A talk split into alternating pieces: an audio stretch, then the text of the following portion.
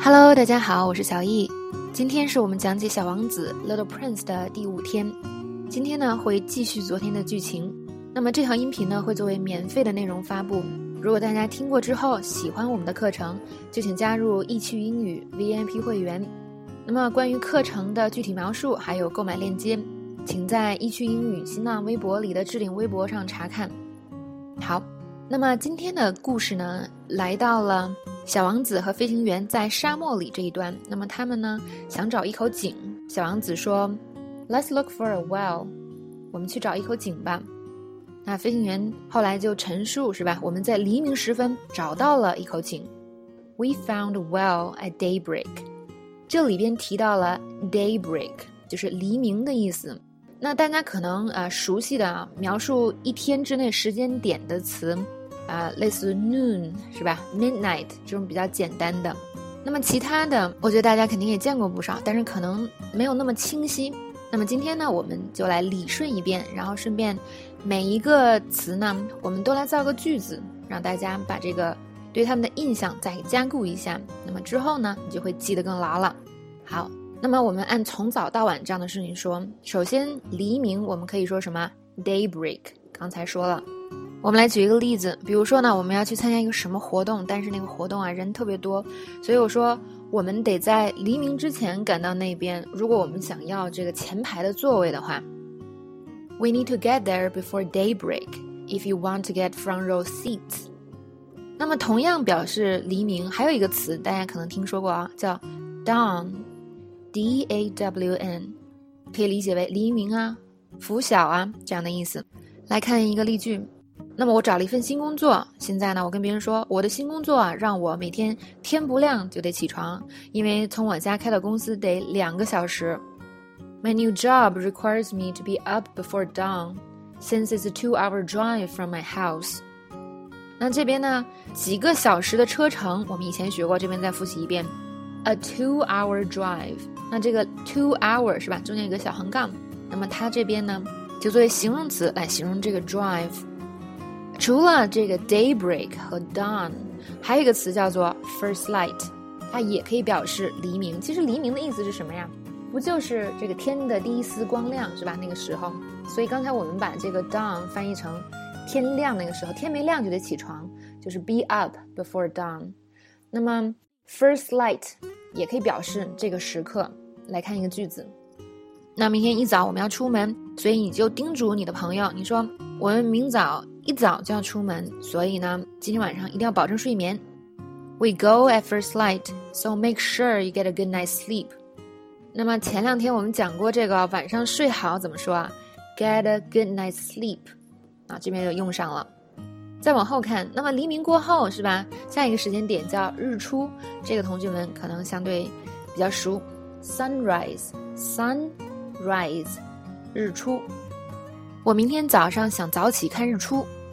I want to wake up early tomorrow so we can see the sunrise。那有的时候形容人早早起，我们也可以说他这个太阳一出来就起来了。所以我们说 Michael 啊，太阳一出来的时候就起来了。他说他睡不着。Michael's been up since sunrise. He said he couldn't sleep. 接下来的这个时间点叫做 midday，就是正午、中午那个时候。我们中午的时候啊，有个电话会议，一定要保证到时候有空哦。We have a conference call at midday. Make sure you're available. 或者有时候我们形容一下，说，哎，中午那个时候，Gary 呢就会来帮我把我的新的呃书桌给装起来。Around midday, Gary will be dropping by to help me set up my new desk. 这个地方注意，我们以前讲过很多次，就是某人短暂的拜访，是吧？就来这待一会儿，叫 drop by。drop by 这边复习了一下。 那么说到中午这个时刻呢，还有一个表达，呃，也挺常见的，middle of the day。middle of the day，大家可能都听说过。那么如果你一个人呢，在中午的时候就喝酒，是吧？这个在美国文化里是一个，就是觉得嗯很不可思议的一件事情。别人可能就会觉得你是不是一个酒鬼啊？你是不是不上进啊？你是不是没有事做啊？所以呢，我们来看下面这句话：你怎么大中午的就在这喝酒啊？你有什么毛病？You're drinking in the middle of the day. What's wrong with you? 好，说完了中午，我们再说下一个时间点，就是日落。那么日出叫 sunrise，那么日落呢 sunset。但是要注意啊，其实它的重音是在前面的 sunset。有的时候给大家纠音的时候会说，哦，不是，呃，sunset 是 sun sunrise。那有些同学都就会读跟我读 sunrise。但其实呢，这是老师给你纠正的时候会故意加重，就是你说错那部分的这个音的重音。其实呢，它该怎么读还得怎么读。所以日落叫做 sunset。那么我们来造一个句子，说呀，我们啊登到山顶，看到了日出日落，简直太美了。We hiked up the mountain and saw the sunset from the top. It was beautiful. 下一个时间点叫做 twilight。那么 twilight 它本身指的是就是太阳下山后那一小段时间，就是那个太阳还没全下去，是吧？下去一半的那种感觉。